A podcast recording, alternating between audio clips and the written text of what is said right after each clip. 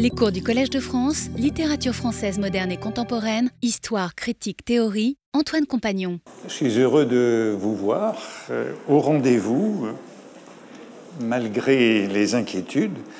Je me disais, heureusement que vous n'êtes pas plus de 5000, parce que euh, au-delà de 5000, c'est interdit.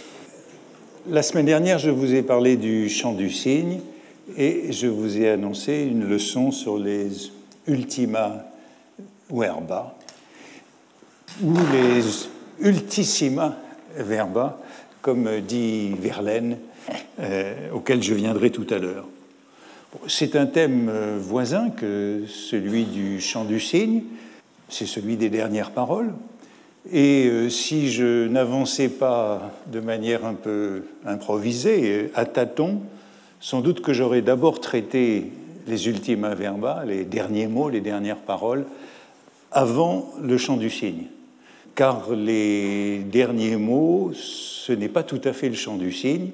Et nous avons vu la semaine dernière que euh, ce mythe du chant du cygne comporte, en plus des dernières paroles, euh, l'idée d'une lamentation funèbre sur soi-même, hein, de soi sur soi.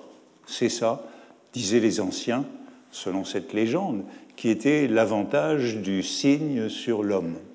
Le cygne chantait une sorte d'aria funèbre pour lui-même avant sa mort. Donc euh, peut-être aurait-il mieux valu commencer par les dernières paroles. Enfin, ce n'est pas très grave. Et euh, d'ailleurs, euh, j'ai une sorte de post-scriptum au chant du cygne, puisque je n'en avais pas tout à fait terminé avec lui la semaine dernière. Et je voudrais d'abord continuer à parler un petit peu du chant du cygne avant d'en venir à ces dernières paroles. Je vous disais la semaine dernière que le poète qui était le plus identifié au cygne au XIXe siècle, c'était Lamartine. Et d'une certaine façon, il est aussi le plus identifié au, chant du cygne par la suite, puisqu'il a eu une très longue et très triste vieillesse à partir de la fin de 1848 et de son échec à l'élection présidentielle contre Louis-Napoléon Bonaparte jusqu'à sa mort euh, plus de 20 ans plus tard. Le chant du cygne de Lamartine a duré 20 ans. Et il y a un livre intitulé Les dernières années de Lamartine. Ben, les dernières années, euh, c'est une bonne vingtaine d'années pour lui. Euh, il y a un petit livre de Barès, comme a signalé Jessica Desclos, intitulé L'abdication du poète sur Lamartine. Le poète euh, comme le prince, le prince des nuées qui abdique. Et au fond, ce titre, L'abdication du poète, c'est un peu un synonyme de cette euh, fin de ce chant du cygne, de ces dernières paroles. Ah, j'oubliais de vous rappeler la conférence lundi prochain euh, à 4 heures, de 4 heures à 5 heures, la première des quatre conférences du cycle donné par euh, Kazuyoshi Yoshikawa, qui vient de publier une nouvelle traduction de La recherche du temps perdu de Proust en japonais et qui nous rend visite. Voici ce que dit Barès dans cette abdication du poète. Ah, cette vieillesse de Lamartine, que je voudrais la connaître. Je préfère peut-être à tous les jeunes arbres de la forêt un chêne séculaire, la vieillesse même d'un chien m'intéresse. Dans la parenthèse, il est question de son peu d'intérêt pour les jeunes gens. Il n'y a pas de jeunisme chez Barès il me semble que toutes les promenades qu'il a faites, tous les bons morceaux qu'il a happés, toutes les compagnes qu'il a aimées lui tiennent compagnie, et que la pauvre bête, sur son tapis auprès du feu, est riche des plus hautes émotions de sa race. Qu'est-ce donc s'il s'agit d'un prophète, d'un de ces hommes mystérieux qu'a visité l'Esprit de Dieu? On se penche sur la ruine calcinée par le feu du ciel, on espère y surprendre les secrets de l'inspiration. Le vieux Lamartine, c'est Moïse qui redescend les pentes du mont Sinaï et qui peut-être va nous laisser surprendre sur son front les reflets du buisson ardent. J'imagine que c'est dans les dernières années du vieillard que nous pourrions le mieux discerner ce qu'était son fond religieux et de quelle source il tirait son inspiration. Pour Barès, il ne fait pas doute que c'est donc à la fin que l'on surprend la vérité d'un écrivain et d'un poète. Barès est de ceux qui aiment les vieillards, hein, comme euh, Jupien Charlus. Barès est hostile au jeunisme et c'est sans doute une des variantes de son traditionnalisme, euh, de son affection pour la terre et les morts. Avant d'être mort, eh bien, il y les vieillards et il est sensible, comme vous le voyez, aux euh, vieux chênes, aux vieux chiens, et il recommande de s'intéresser aux dernières années des écrivains. C'est là qu'on trouvera le mystère dans ce signe banni, exilé, mélancolique, que sera Lamartine pendant une bonne vingtaine d'années. Et voici ce qu'il dit, reprenant cette image du cygne, quel beau mystère, un cygne au plumage éblouissant, pareil à un sentiment pur, nager dans un beau lac. On l'a chassé, obligé de marcher dans les terres boueuses où il boite, se souille, s'épuise, un peu comme le cygne de Baudelaire. Que d'autres rient ou le plaignent, nous songeons aux passions tristes et grandes qu'éprouve ce vieux musicien taciturne. Euh, la semaine dernière, j'évoquais Ovide, hein, l'Ovide des tristes, dans lequel, euh, recueil dans lequel le signe est, très présent, et on retrouve ici l'association de ce signe et de l'exil.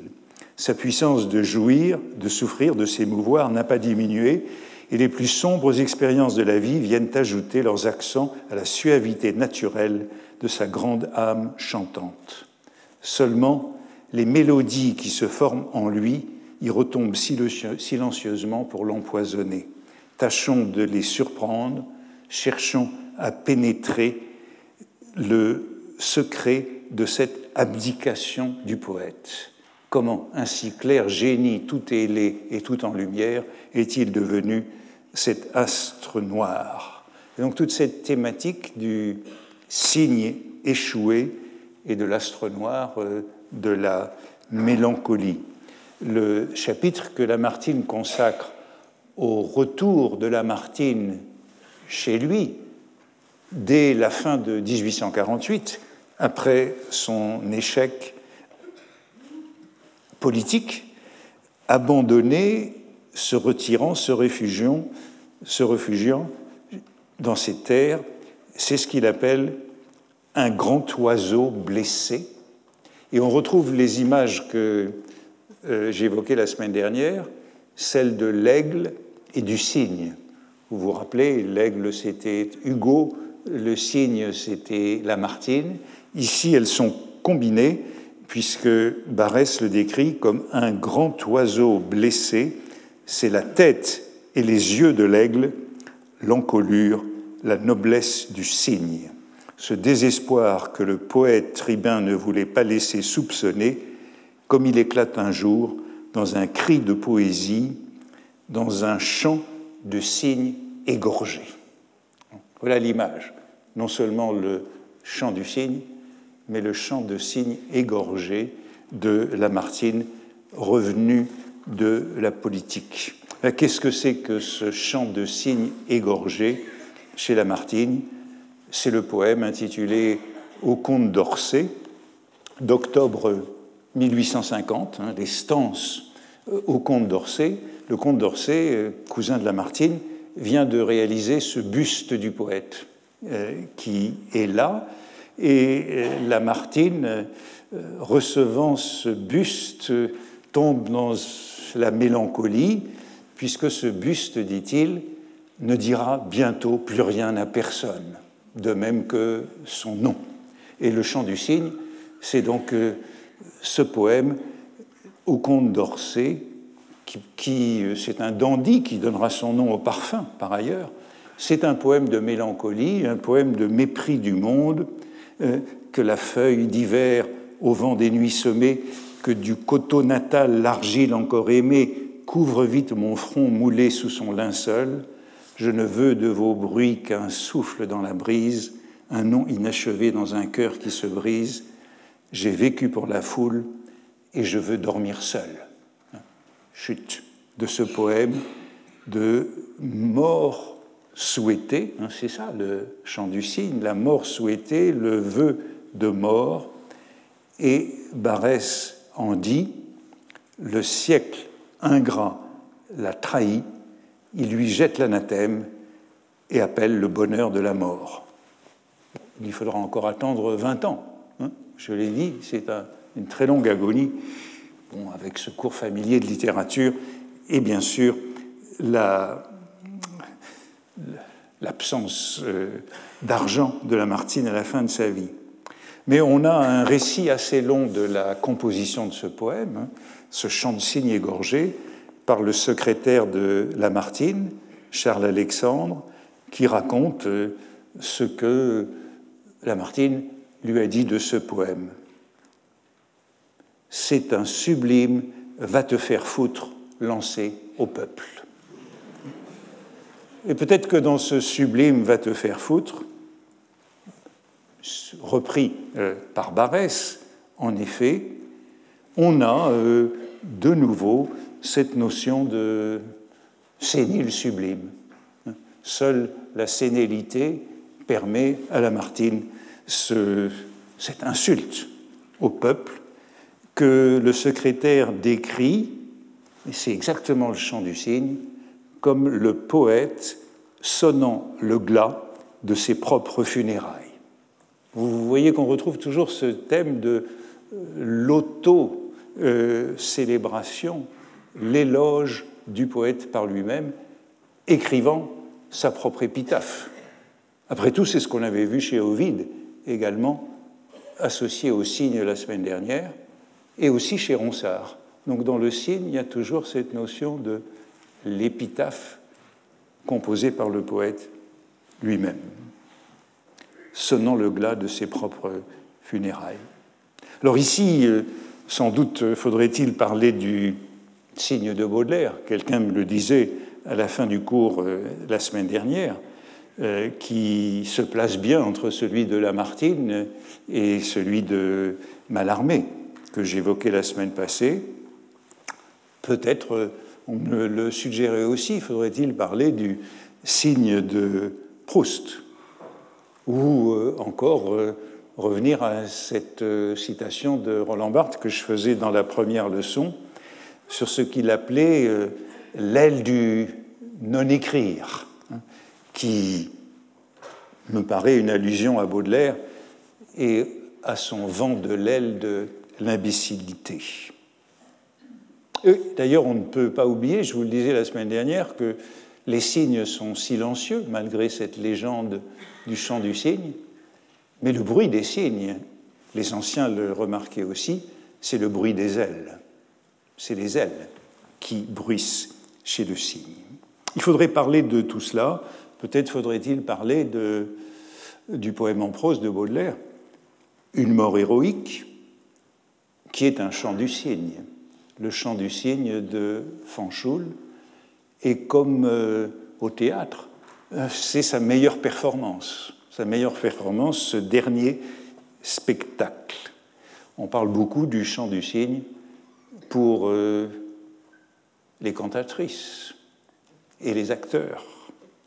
Et il y a une pièce de Tchekhov, une courte pièce intitulée Le chant du cygne, que je viens de lire euh, pour la première fois, qui est écrite par un Tchékov tout jeune, c'est l'une de ses premières pièces, qui met en scène justement un vieil acteur, un vieil acteur qui s'est endormi ivre dans sa loge après le spectacle.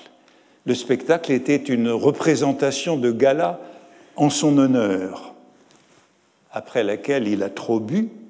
Il se réveille en pleine nuit, seul dans le théâtre dans sa loge, le théâtre est fermé, il ne peut plus sortir, il s'affole et il tombe sur son souffleur, le souffleur qui, misérable, passe ses nuits dans le théâtre. Et devant le souffleur qui lui donne la répartie, il se remémore euh, ses succès de 45 ans de scène avant qu'il ne devienne un bouffon. Je conseille de lire cette euh, petite pièce et il se met à réciter devant le souffleur des Boris Goudounov et puis euh, les scènes canoniques euh, de Farewell chez Shakespeare, Le Roi Lear, Othello, Hamlet. Il récite ces vers, un peu comme une leçon terminale. Et d'une certaine manière, euh, en lisant cette pièce de, cette courte pièce de Tchekhov, euh, je me disais qu'on était déjà presque dans, Beckett, hein. fin de partie, et le théâtre de Beckett qui nous met en scène constamment ce chant du cygne, chant du cygne individuel, mais chant du cygne euh, collectif aussi.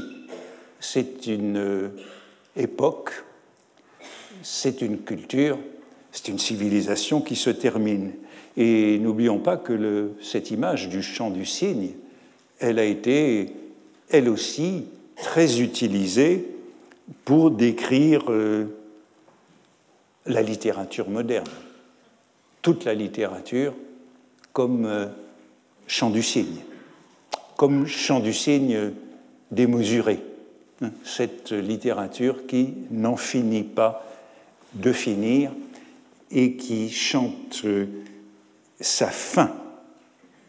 Euh, la semaine dernière, Bertrand Marchal nous rappelait les propositions de Maurice Blanchot et de Roland Barthes euh, décrivant cette littérature selon cette formule si célèbre de Blanchot, la littérature va vers elle-même vers son essence, qui est la disparition, hein, avec euh, cette conséquence que toute la littérature est comme un chant du cygne.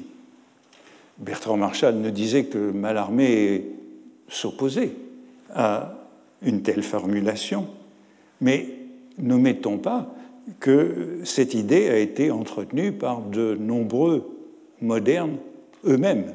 C'est une idée qui a d'abord été proposée par des modernes avant d'être reprise par des critiques des années 1950 comme Blanchot ou comme Barthes.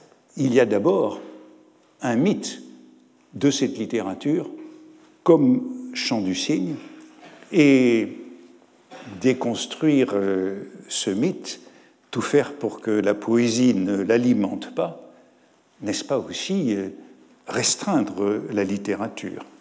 La littérature a participé au mythe et notamment à ce mythe-là.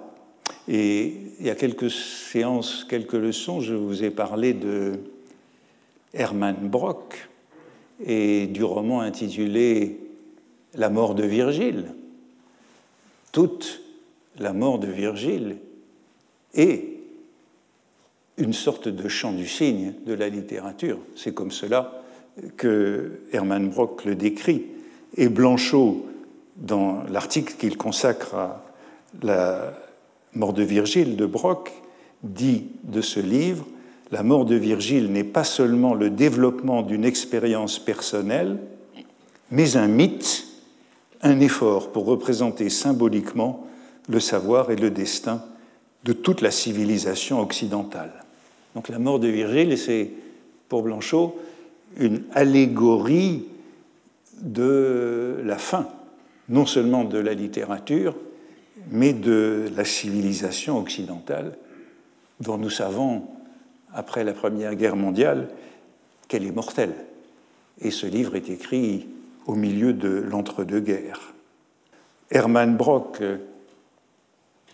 est l'auteur d'un article sur euh, Joyce, qu'il écrit pour les 50 ans de Joyce. c'est une conférence qu'il fait en 1932 pour les 50 ans de Joyce, et il la publie en 1936 pour ses propres 50 ans.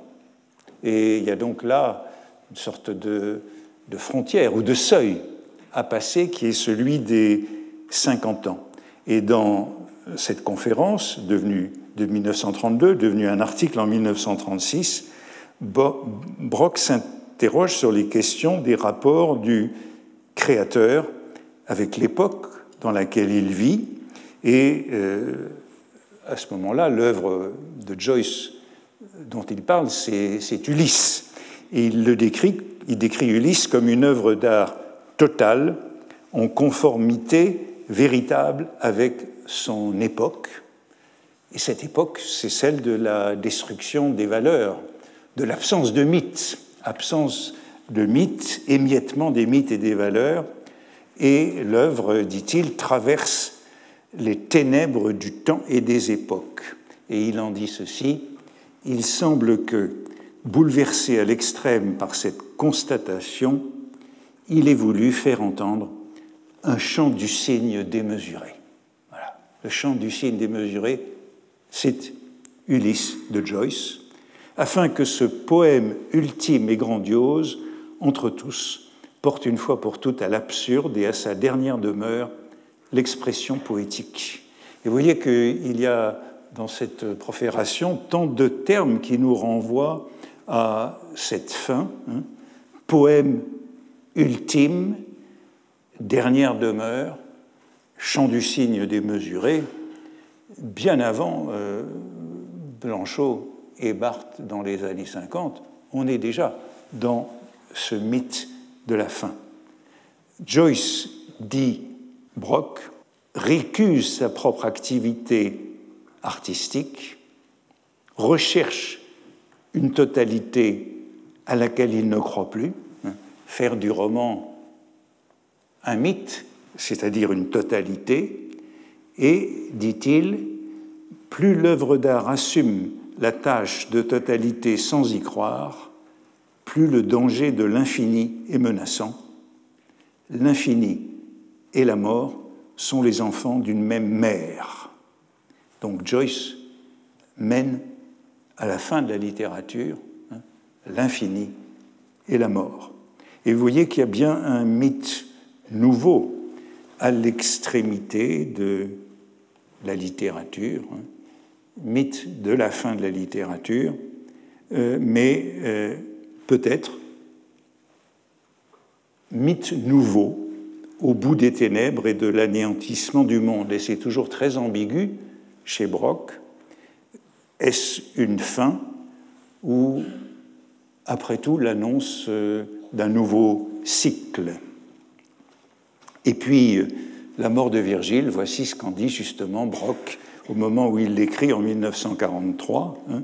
Virgile, Virgile, il s'agit du roman, hein, est un chant du cygne et une image finale de l'époque ancienne. Et vous voyez toute l'ambiguïté de la fin. Hein. Euh, est-ce la fin de tout ou l'annonce d'un nouveau cycle Peut-être montrant l'avenir, contemplant la terre promise, mais ne dépassant pas la simple intuition. Du reste, Virgile n'était lui aussi qu'un intuitif de l'avenir et n'était guère prophète. Vous voyez que tout cela nous renvoie à cette image du chant du cygne comme, euh, comme seuil, comme intuition plutôt que comme prophétie. Et lorsque, lorsque Brock écrit cela, c'est au lendemain de la Shoah, hein, dans l'incertitude sur la fin, au-delà de quoi rien n'est plus possible, ou euh, de la possibilité de la création d'un nouveau mythe. Euh, et je vous disais, lorsque je vous parlais de Brock, il y a quelques leçons, que ce nouveau mythe, il envoyait l'imminence moins chez Joyce que chez Kafka. C'était chez Kafka dans euh, les œuvres ultimes de Kafka qu'il voyait euh, cette possibilité d'un nouveau mythe au-delà de ce champ du cygne de la littérature et de la civilisation moderne. Aussi, je voudrais terminer par euh, une allusion à Kafka, à un passage sur le chant, le chant du cygne, chez Kafka, qui revient assez souvent dans ses écrits. Et j'en prendrai cette version qui fait partie des lettres à Milena, une lettre de 1920 dans laquelle il lui écrit Je lis un livre chinois. Il ne parle que de la mort. On y voit un homme à l'agonie qui dit avec l'indépendance que lui donne l'approche du trépas J'ai passé ma vie à me défendre du désir d'y mettre un terme. Et un élève qui se moque d'un maître qui ne parle que de la mort en lui disant Tu parles toujours d'elle et tu ne meurs jamais. Je vais pourtant mourir, répond le maître. Ce que je dis est précisément mon dernier chant. Le chant de l'un est plus long, celui de l'autre est plus court. La différence ne peut jamais être que de quelques mots. C'est exact. On a tort de sourire du héros qui est couché sur la scène, blessé à mort, tout en chantant un air. Nous sommes, nous tous sommes couchés et chantons des années durant. Au fond, le dernier chant est plus ou moins long et il est entamé depuis euh, plus ou moins longtemps. Comme on disait à une autre époque, nous sommes toujours déjà dans le dernier chant le chant est toujours le dernier. Et c'est très intéressant que dans le commentaire de Kafka, eh bien, on retrouve euh, la scène du théâtre, le héros couché sur la, chaîne, sur la scène et qui est blessé à mort tout en chantant un air des années durant. La nuit dernière, hier soir, je lisais un roman d'Agatha Christie, The ABC of Murders. Je le lisais parce que William Marx l'a évoqué dans sa leçon inaugurale, et je trouvais cette citation d'Hercule Poirot, à la retraite, mais toujours euh, actif et sollicité dans sa retraite, qui dit I am like the prima donna who makes positively the farewell performance, that farewell performance, it repeats itself an indefinite number of times. Je suis comme la prima donna qui donne son spectacle d'adieu définitif. C'est le thème du chant du cygne de Tchekhov. Ce spectacle d'adieu, il se répète un nombre infini de fois. C'est la littérature moderne. Et un peu plus loin dans le même roman, que je n'ai pas terminé, donc peut-être que ça reviendra. Euh, je suis comme la prima donna qui fait toujours une apparition de plus, un spectacle de plus, dit Poirot en souriant. On ne s'étonnera pas si vous finissez par enquêter sur votre propre mort. Ça, dit Poirot, c'est une idée, une idée. On devrait en faire un livre. Évidemment, en anglais, c'est plus joli que ma traduction. You ended by detecting your own death. Eh bien, euh, le livre du détective qui enquête sur sa propre mort, ben, c'est un peu ça, la mort de Virgile d'Hermann Brock. Dans la quatrième partie, intitulée Le retour, parcourt la Genèse en sens inverse, jusque au début, où il n'y avait que le verbe. Et on trouve à la dernière page, je me demande si je n'ai pas déjà cité cette phrase, le cycle des temps s'était fermé et la fin était le commencement. C'est la fin de la mort de Virgile, avec cette fin qui annonce un nouveau cycle, un éternel retour.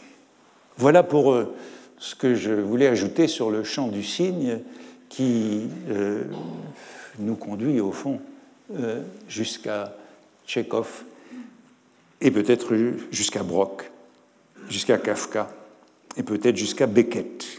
Et j'en viens à ces derniers mots et pour introduire cette euh, réflexion sur les derniers mots, je voudrais citer la vie de Rancé. Tout de même que j'annonce euh, depuis la première leçon, ce n'est pas encore le cours sur la vie de Rancé, mais ce sont quelques remarques sur la vie de Rancé, sur une digression dans une digression de la vie de Rancé, puisque si vous avez lu maintenant la vie de Rancé, vous vous avez pu constater que c'est le livre des digressions, que c'est ça d'ailleurs qu'on associe euh, à l'âge. Plus on est âgé, plus on digresse. Et euh, dans cette digression à propos de Madame de Sévigné, nous avons cette belle réflexion sur les derniers mots. Elle écrivait à sa fille, Madame de Sévigné, Je vois le temps accourir et m'apporter en passant l'affreuse vieillesse. Commentaire de Chateaubriand. Et puis ceci, on se plaît mélancoliquement à voir dans quel cercle roulaient les idées dernières de Madame de Sévigné. On ne dit pas quelle fut sa parole fatidique, son dernier mot. On aimerait avoir un recueil des derniers mots prononcés par les personnes célèbres. Il ferait le voculaire de cette région énigmatique des sphinx par qui en Égypte l'on communique du monde au désert.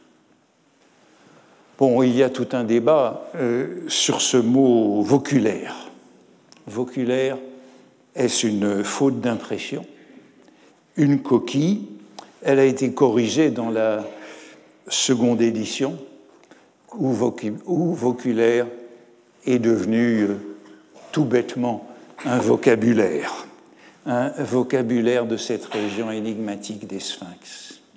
Mais évidemment, euh, voculaire, euh, c'est beaucoup plus beau.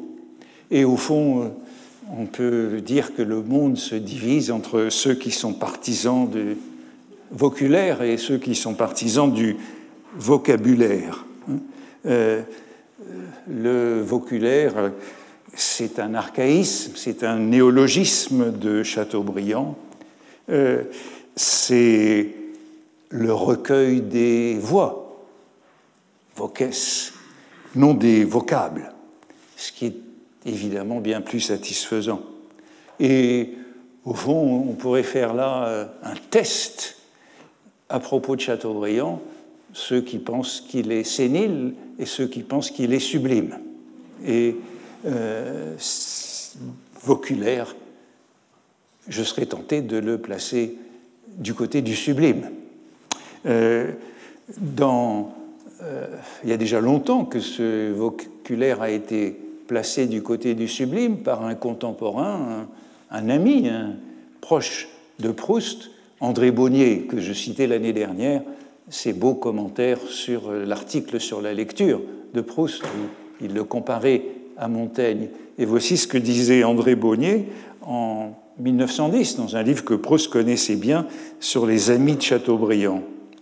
Voculaire ne se trouve pas dans l'itré, c'est un mot que Chateaubriand a forgé. Donc il écarte complètement l'idée de la faute d'impression.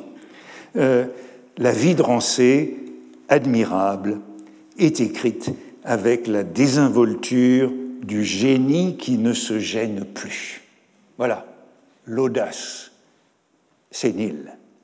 Chateaubriand traite ces phrases rudement et il invente des mots en autocrate de la langue. Du reste, voculaire est parfaitement formé sur le modèle d'obituaire, bestiaire, lapidaire, volucraire, etc. Un bestiaire est un recueil d'anecdotes relatives aux bêtes un voculaire est un recueil de paroles. Voculaire provient de vocula, parole prononcée à voix basse. Le mot s'applique très bien à ces paroles de mourant dont il est question justement dans ce passage de la vie de Rancé. Vous voyez que Bonnier euh, soutient de manière très caractéristique cette thèse du euh, sublime sénile. Hein. Euh, voculaire, c'est admirable chez Chateaubriand. Je crois que c'est la thèse que j'adopterai moi aussi. Et, je vous disais la semaine dernière qu'il y avait chez Chateaubriand aussi, avant Barès, avant Barès, cette grande sensibilité aux dernières paroles. Euh, ce souci illustré dans ce passage des dernières paroles euh, des écrivains. Euh, la coquille est en tout cas très belle, si c'est une coquille. J'évoquais la semaine dernière, je vous renvoyais à ces très belles pages des Mémoires d'outre-tombe, le récit de la mort de Pauline de Beaumont. Hein, eh bien, justement, dans ce récit de la mort de Pauline de Beaumont, Chateaubriand s'arrête aux dernières paroles. Hein, c'est l'un des épisodes, à mes yeux, les plus émouvants des Mémoires d'outre-tombe, hein, cette mort de Pauline de Beaumont qui arrive à Rome, qui rejoint Chateaubriand à Rome alors qu'elle est à l'article de la mort et qu'elle meurt, euh, je crois, moins d'une quinzaine de jours après être arrivée à Rome et dont euh, Chateaubriand rapporte les dernières paroles dans son récit, dont celle-ci, assez célèbre, Je tousse moins, mais il me semble que c'est pour mourir sans bruit. Euh, alors que c'est dans une lettre à Chêne-Dolé, juste avant d'arriver à Rome, et euh, ça suscite un commentaire comme toujours, un peu mesquin de la part de, Sainte-Beuve, qui cite ces dernières paroles de Pauline de Beaumont dans Chateaubriand et son groupe littéraire. Voilà de ces mots charmants dans leur tristesse, comme on avait cette âme aérienne. Euh, Chateaubriand cite dans ces quelques pages sur la mort de Pauline de Beaumont quelques-unes de ses dernières paroles. Euh, J'évoquais ce passage, je crois, dans une des leçons antérieures, comme euh, une transition immédiate du deuil à l'écriture. Euh, Chateaubriand doit raconter cette mort de son ami à son beau-frère. Et il en fait une lettre collective, puisqu'il recopie ou il fait recopier par son secrétaire cette lettre, le récit, le même récit, à quelques variantes près, dans une lettre circulaire qu'il envoie à Joubert, à Fontane, à Chêne-Dolé, à Madame de Staël, à Mollet. Et il cite les derniers mots de Pauline de Beaumont qui sont adressés à lui. Vous êtes un enfant, est-ce que vous ne vous y attendiez pas? Et puis, dernière parole, eh bien, êtes-vous content de moi? Donc, des mots très intimes qui se trouvent publiés dans cette lettre collective, rédigée dès le lendemain de la mort et diffusée auprès de ses amis euh, en France, pour un tableau d'une belle mort lucide, acceptée. Oh, il y a un certain nombre de derniers mots, euh, dernières paroles euh, célèbres, comme celle de Gertrude Stein avec Alice Toklas. Quelle est la réponse? Je ne dis rien, ajoute Alice Toklas. Dans ce cas, quelle est la question Dernière parole de Gertrude Stein. Mais vous voyez, il y a deux expressions concurrentes pour parler de ces dernières paroles. Euh, deux expressions concurrentes, euh, ultima verba et novissima verba, utilisées euh, depuis l'Antiquité. une, concurrence étrange ce sont deux superlatifs, hein. ultima, venant de, c'est le superlatif de ulter, qui donne ultra. Donc ultimus, ultima, c'est ce qui est le plus au-delà. C'est le dernier, au sens de ce qui est le plus éloigné, le plus à la limite, le plus loin. Et novissima verba, eh bien de la même façon, c'est un superlatif. Je crois que c'est remarquable que en latin, euh, contrairement à nous, nous disons les derniers mots, les dernières paroles, les deux adjectifs utilisés sont des superlatifs. Et novissimus, eh bien, c'est le superlatif euh, qui veut dire extrême, comme ultimus dit le plus au-delà. Euh, novissimus, c'est le dernier au sens de extrême. Par exemple, c'est une curiosité. César dit novissimus pour parler de l'arrière-garde. L'arrière-garde, c'est ce qui est le dernier, l'extrême.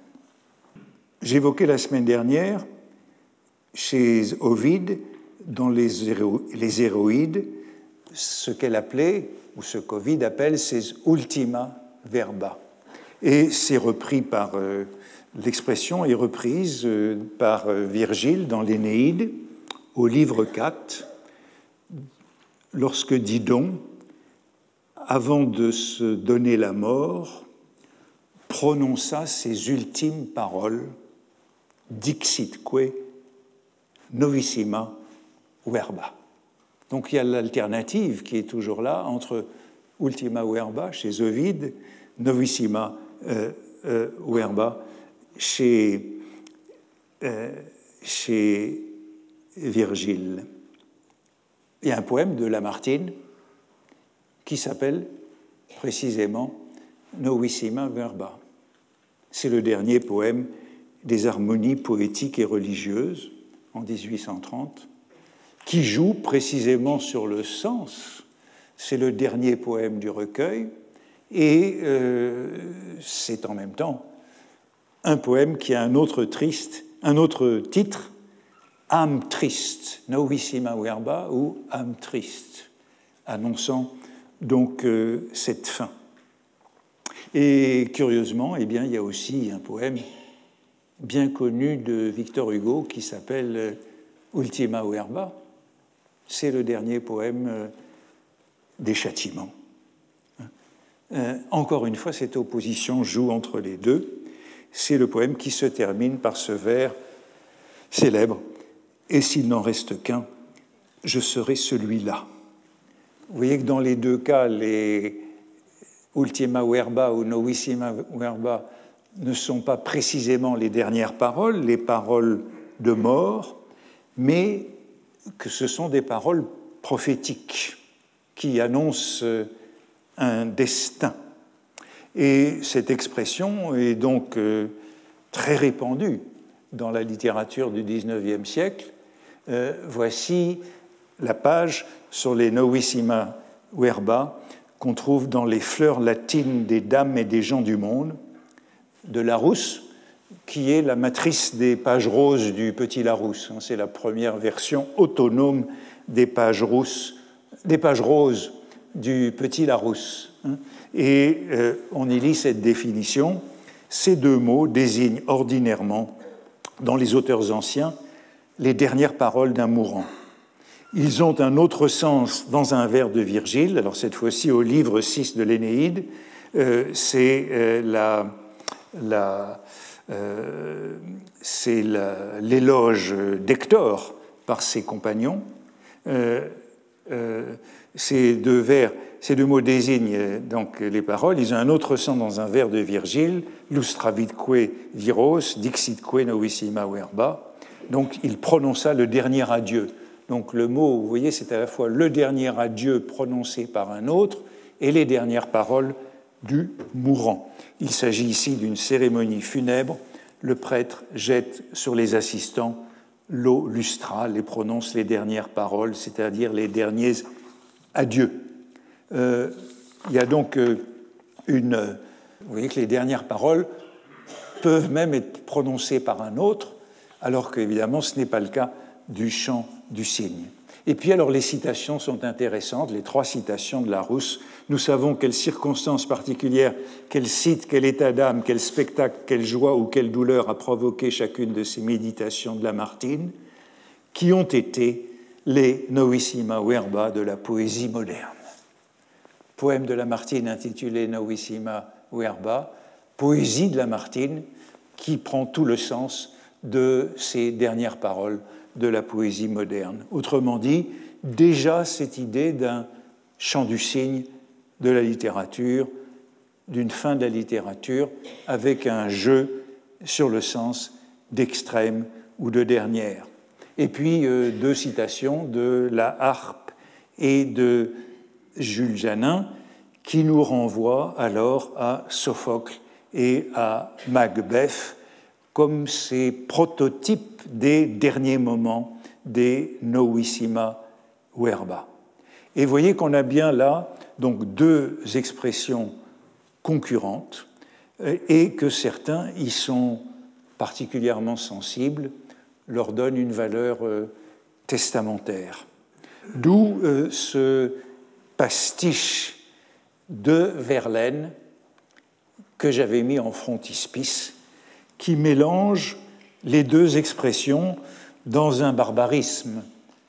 Ultissima verba, alors qu'ultima est déjà un superlatif. Donc on a un superlatif de superlatif calqué sur le modèle de novissima.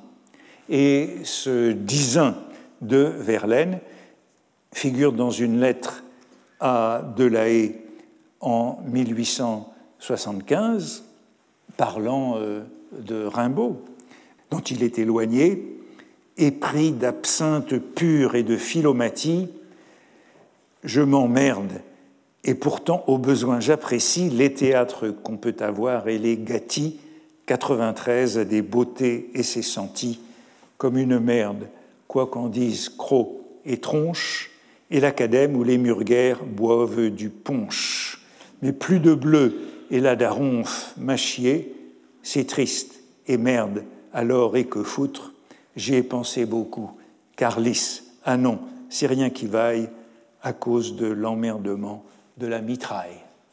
Signé FC, hein, ce disin zutique, avec la signature de François Copé, et euh, vous le voyez, une suite de merde et d'emmerdement, euh, quatre fois en divers, plus une allusion au carlisme euh, de la haie, ayant appris à Verlaine que, que Rimbaud songeait à s'engager dans l'armée carliste en Italie. Vous voyez que les deux mots, ultima et novissima, sont ainsi euh, condensés dans le titre de ce disin. Eh bien, curieusement, curieusement, le choix de ultima et de novissima, c'est encore, d'une certaine manière, je l'ai dit, la, limite entre Hugo et Lamartine. Eh bien, cette limite entre Hugo et Lamartine, ou cette alternative entre Hugo et Lamartine, on la retrouve entre Barès et Gide. Barès utilise avec abondance l'expression ultima verba, avec cette sensibilité au vieillard, tandis que Gide utilise avec abondance l'expression novissima verba. Et ça nous renvoie à ce conflit entre les deux, ce conflit ancien, euh, si nous nous rappelons euh, de la phrase de Gide contre l'enracinement barésien, né à Paris d'un père usétien et d'une mère normande, où voulez-vous, monsieur Barès, que je m'enracine? Ils sont de bords opposés, surtout, y compris dans leur compréhension des dernières paroles. Je disais qu'il y a une fascination de Barès pour le chant du cygne, comme on l'a vu à propos de Lamartine. Il y a une fascination pour les ultima verba. Et je il me semble que ça fait partie de cette sensibilité à la terre et aux morts, mais il ne s'agit pas seulement de cela, puisque nous trouvons constamment chez Barès l'affirmation de cette thèse du style tardif, à laquelle j'ai consacré euh, quelques-unes des leçons antérieures, à l'émergence de cette notion de style tardif chez les historiens de l'art au cours du XIXe siècle, euh, à partir de l'Allemagne. Eh bien, Barès reprend constamment cette thèse du style tardif des vétérans géniaux, si vous voulez, du sublime sénile. Par exemple, cette occurrence à propos du vieux Tintoré dans Amori et Dolori Sacrum, sur la mort de Venise. La mort de Venise, euh, qui est elle-même un chant du cygne permanent. Euh, voici ce qu'il dit de, du Tintoré dans, dans, dans La mort de Venise. On dit que les grands artistes, avant que tombe sur eux la nuit définitive, connaissent une suprême illumination, ce génie ultime, un G plus haut de leur génie. Beethoven, dans son dernier moment, recouvra l'ouïe et la voix. Il s'en servit pour répéter certains accords qu'il appelait ses prières à Dieu, par lesquels de leurs personnages, Shakespeare et Balzac, se virent-ils assister au seuil de la mort. Alors le passage de Barès entre pleinement dans cette euh, thématique de, du style tardif, puisqu'on y trouve associé euh, euh, un artiste peintre, le Tintoret, Beethoven qui est le modèle de toute cette réflexion, et puis Shakespeare et Balzac, mais Shakespeare et Balzac de manière plus interrogative, plus incertaine. Qui, chez Shakespeare et Balzac, représente ce sublime sénile? Et euh, euh, Barès fait allusion au 15e quatuor de Beethoven, qui est composé après une maladie et que Beethoven décrit comme un chant de reconnaissance à la divinité par un convalescent. Donc on a bien cette légende du sublime final je ne sais pas à quel personnage de euh, Shakespeare et Balzac nous devons penser. Probablement pour Shakespeare, c'est Prospero de la Tempête qui est le plus souvent associé à ce Shakespeare qui n'est pas âgé, mais qui dit, selon la légende, adieu au théâtre. Donc on a tous les éléments de ce style tardif repris par Barès. Ou encore, et c'est toujours avec les peintres qu'il s'intéresse à cela, et puis c'est bien de la peinture que vient cette notion. Donc d'abord pour le Tintoret, ensuite pour Gréco, pour le Gréco, dans Gréco ou les secrets de Tolède. Je crois que c'est là qu'il pousse au plus loin cette théorie du style tardif ou du sublime sénile. Peu de mois avant de mourir, Gréco peignit pour l'église Saint-Vincent de Tolède une ascension de la Vierge dans sa dernière manière, et pourtant merveilleuse de couleur. Sainte folie, magnifique audace de ce vieillard gréco, désormais avec ses moyens à lui, il est en mesure d'exprimer tout ce que renferme son cœur impatient qui se gonfle de richesse et dans peu de mois va mourir. Alors, euh, le tableau en question, c'est cette Immaculée Conception, euh, qui, que Barès appelle encore son testament esthétique. Hein, donc, il y a toujours cette notion testamentaire liée à l'œuvre dernière, qui est en effet achevée, même si elle a commencé bien plus tôt, un an avant la mort du Gréco. Et vous notez tous les termes qu'on avait déjà observés à propos du style tardif. Hein, euh, dernière manière, sainte folie, magnifique audace, hein, cette audace qui est toujours associée à l'âge, à l'approche de la mort, et puis cette originalité, désormais avec ses moyens à lui, autrement dit, débarrassé de tout ce qui n'est pas lui et qui est artificielle, liée à d'autres. Et euh, Barès poursuit ainsi, comme je les aime, ces œuvres mystérieuses des grands artistes devenus vieillards, le second Faust de Goethe, la vie de Rancé de Chateaubriand. Vous voyez qu'elle est là. Et au fond, c'est le canon des œuvres tardives.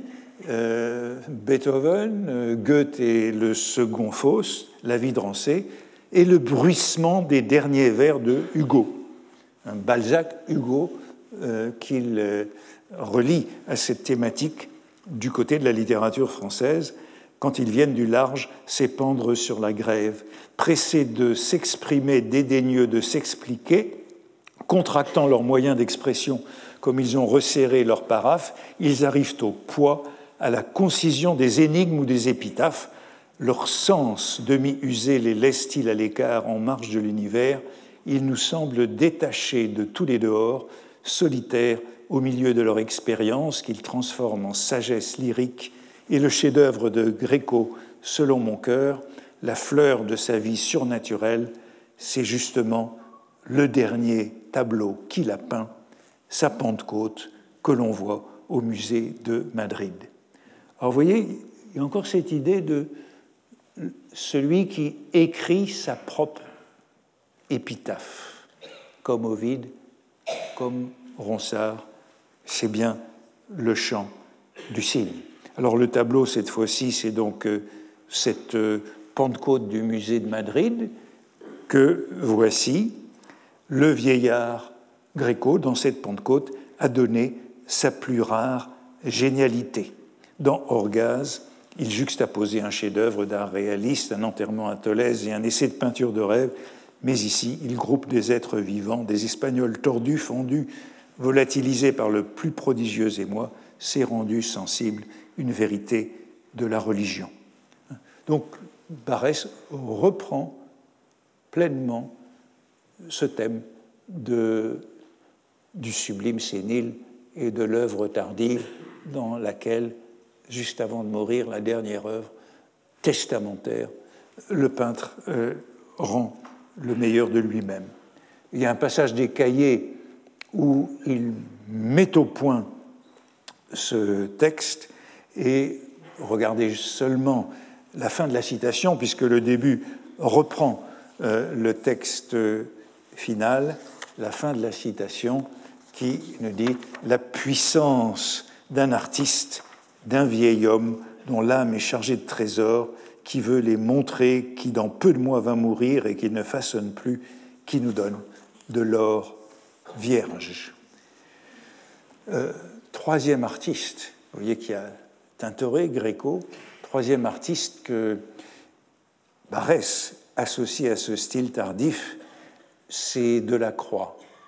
Euh, Delacroix de Jacob luttant avec l'ange, que vous pouvez retourner voir en sortant d'ici, puisque c'est à Saint-Sulpice. Et c'est l'un des textes, des derniers textes de Barès, justement, le testament d'Eugène de la Croix, l'œuvre testamentaire. Depuis 20 ou 30 ans, je n'ai guère passé de mois sans visiter à Saint-Sulpice, dans la chapelle des anges, la fresque fameuse d'Eugène de la Croix, Jacob luttant avec l'ange. Le grand artiste a peint ici un de ses derniers ouvrages, son testament. Et comment ne l'aimerais-je pas, ayant un attrait presque exclusif pour les premières gravités des enfants de génie et les ultima verba des vieillards. L'ultima verba des vieillards, les premières gravités des enfants de génie à l'autre bord. J'ai dit, il n'y a pas de jeunisme chez Barès, certainement pas, mais il y a Pascal. C'est du côté de Pascal qu'on aura ces premières gravités des enfants de génie et il y a beaucoup de pages chez Barès sur Pascal. Il s'agit donc de la fresque de Saint-Sulpice qui est terminée en effet pas très longtemps avant la mort de Delacroix, sur laquelle Delacroix a beaucoup peiné, et il y a beaucoup de pages dans son journal sur euh, le travail sur cette œuvre qu'il présente comme un combat éternel dans lequel il doit surmonter les douleurs du corps et les peines de l'âme associées au grand âge. Voilà ce que dit Barès pour finir sur ce texte.